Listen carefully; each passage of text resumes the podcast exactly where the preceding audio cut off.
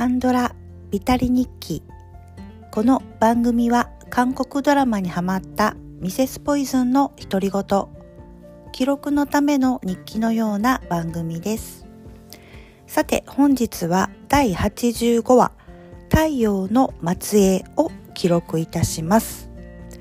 とこちらのドラマはえっと、今、今というか、あの、もともとは、えっと、ザ・グローリー、ソン・ヘギョさんのザ・グローリーを見ようと思っていたんですけれども、こちらが実は、えっと、パート1とパート2があって、パート2、あの、一気に、こう、これは見ようと心に決めていたので、パート1で完結するんじゃないということを知って、これは全部3月になって全部、えー、と揃うまで、えー、待とう配信待ちをしようと思ってどうしようかなと思っていた時に実はあのソン・ヘギョさんは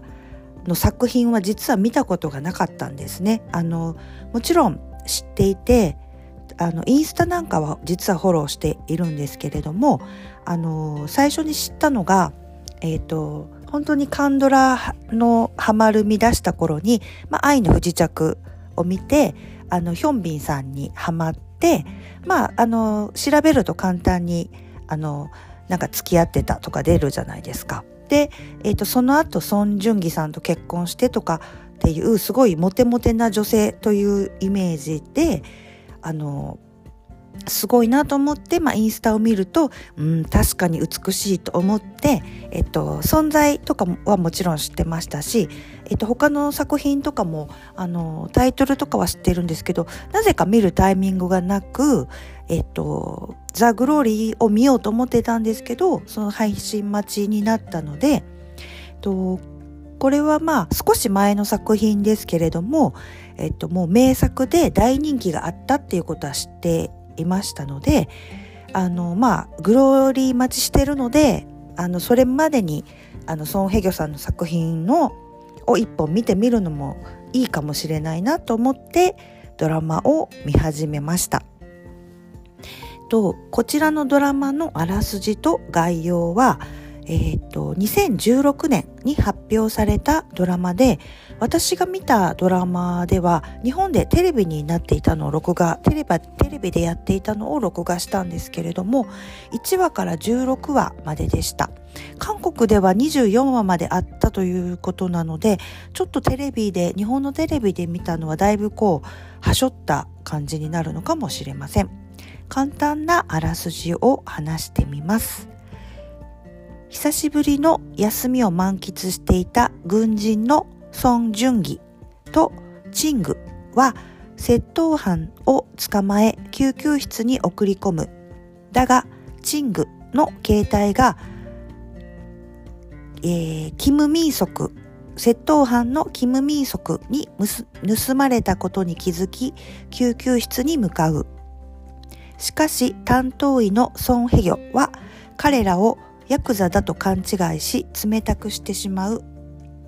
そんなソン・ヘギョに一目惚れしてしまったソン・ジュンギは自分が軍人であることを明かし彼女に積極的に近づく。やがて二人は初めてデートの約束をするがソン・ジュンギの突然の任務で早くも離れ離れになってしまう。その後ソウルから遠く離れた紛争地域ウルクで再び出会うことになる二人。青い海と太陽のもと二人は改めて恋を始めることにとあります。と主な出演者なんですけれどもこの軍人の大佐を演じているのがソン・ジュンギさんです、えー、私的カンドラはバンゼッツォとかシスターズに特別出演されていましたね。で、この、えっ、と、お医者さんを演じているのが、ソン・ヘギョさんです。とこの作品で、えー、記念すべき一作目を見たという、私的には見たという感じで、ずっと見たかった、えー、太陽の末裔をやっと見ることができました。で、えー、他にも、え、大佐の、えー、と友達ですかね。一応ちょっと後輩になるんですけれども、えー、同じ軍人の役でチングさんです。えー、母なる証明にも出ていらっしゃったですね。あとは、えっ、ー、と、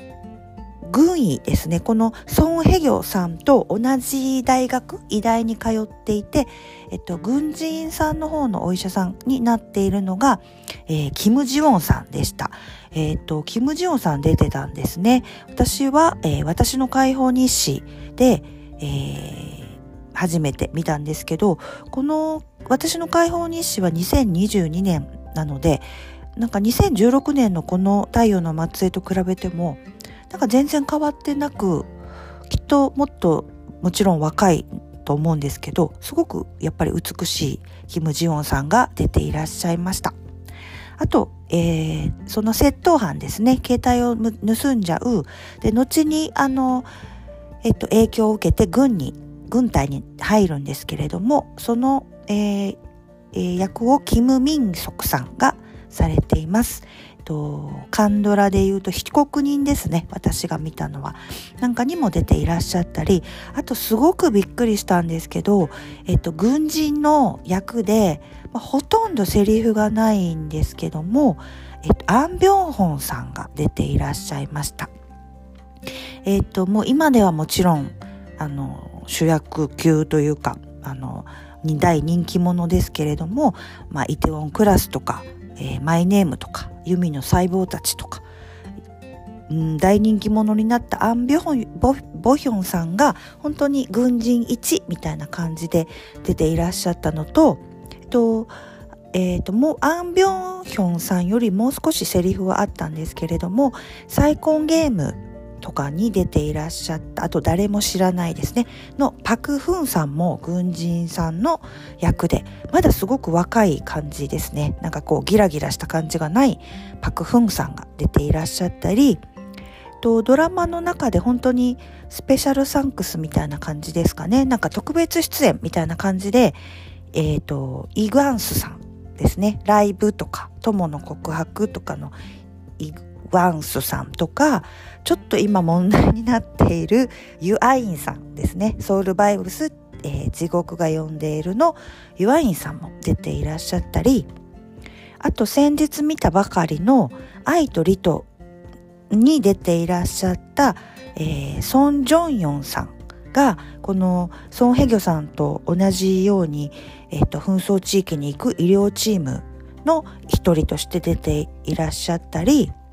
あと他にも、えー、SKY キャッスルとかトッケビとか、えー、に出ていらっしゃったキム・ビンチョルさんとか、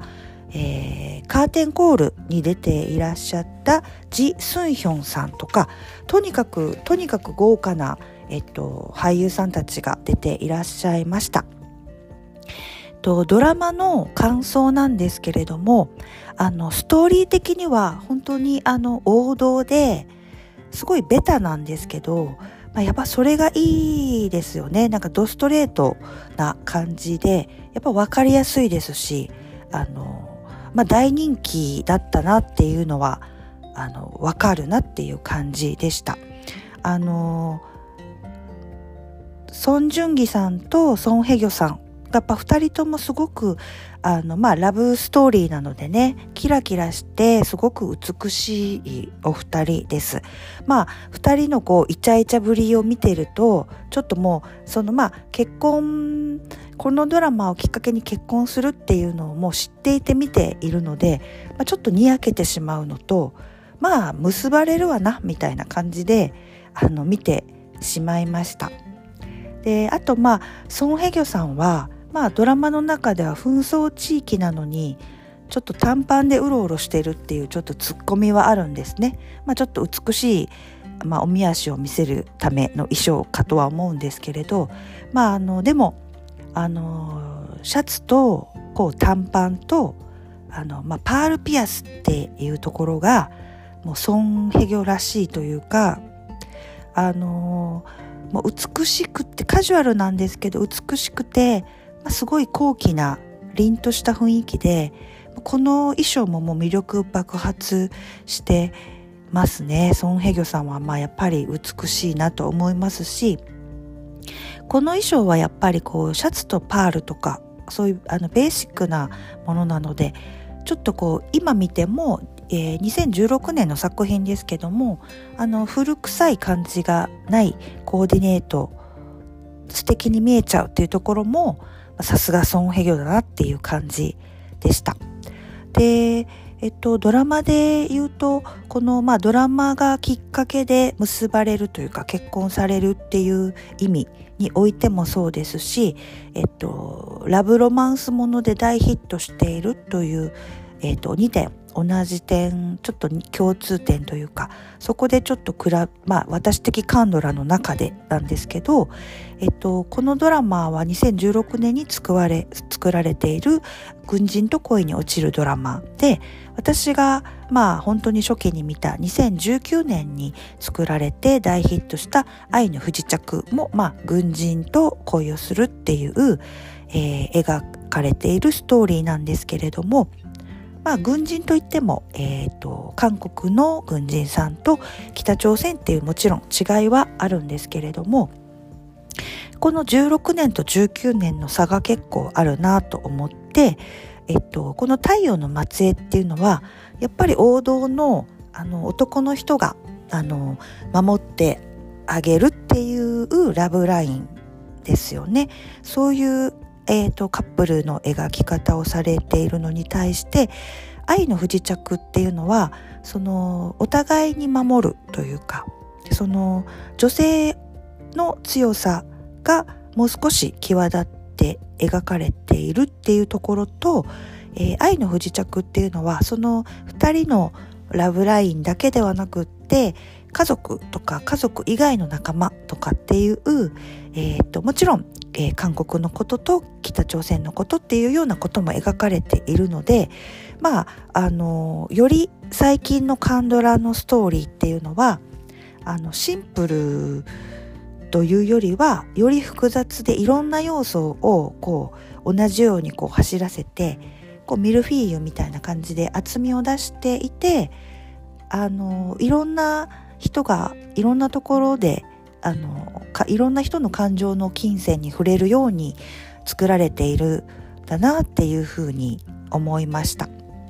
またでもこう久しぶりにあのちょっと昔のドラマとかを見るとまあシンプルなんですけれどもやっぱり王道ベタっていうのもやっぱりこれはこれであの気持ちいいと言いますかいいよなと思ってあの見ました。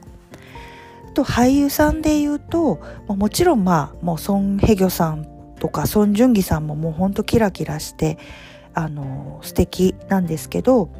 私的で言うとこのこの頃セリフもほとんどなかったアン・ビョヒョン君がですね今はもう主役ってもう大人気っていうのですごい頑張ったんだなっていうようなもうお母さんのような気持ちでアン・ビョヒョン君を見ていたりですとかあとこう終わり方ですかね。最初のラスト回のあの回も多分このドラマあの初めはどういう風になってたか初めからそうだったのかよくわからないんですけどとっても韓国でその当時も大ヒットしたということでなんか最終回っていうのは変更されたんじゃないかなと勝手に想像しています。視聴率が良かったのでなんか最終的にこう視聴者に語りかけるパターンみたいなこう斬新な終わり方をしていましたなんかこうエージェントのお仕事みたいな終わり方っていうのもこのすごい人気で視聴率もアップあの高かったっていうことでこういうちょっと挑戦的に面白い感じの最終回にしたんじゃないかなっていうふうに思いました。でこれを見てまあ次、えー、ソン・ヘギョさんのもうすごくこちらも話題になっているザ・グローリーに挑みたいと思います。本日は、えー、韓国ドラマ太陽の末裔を記録いたしました。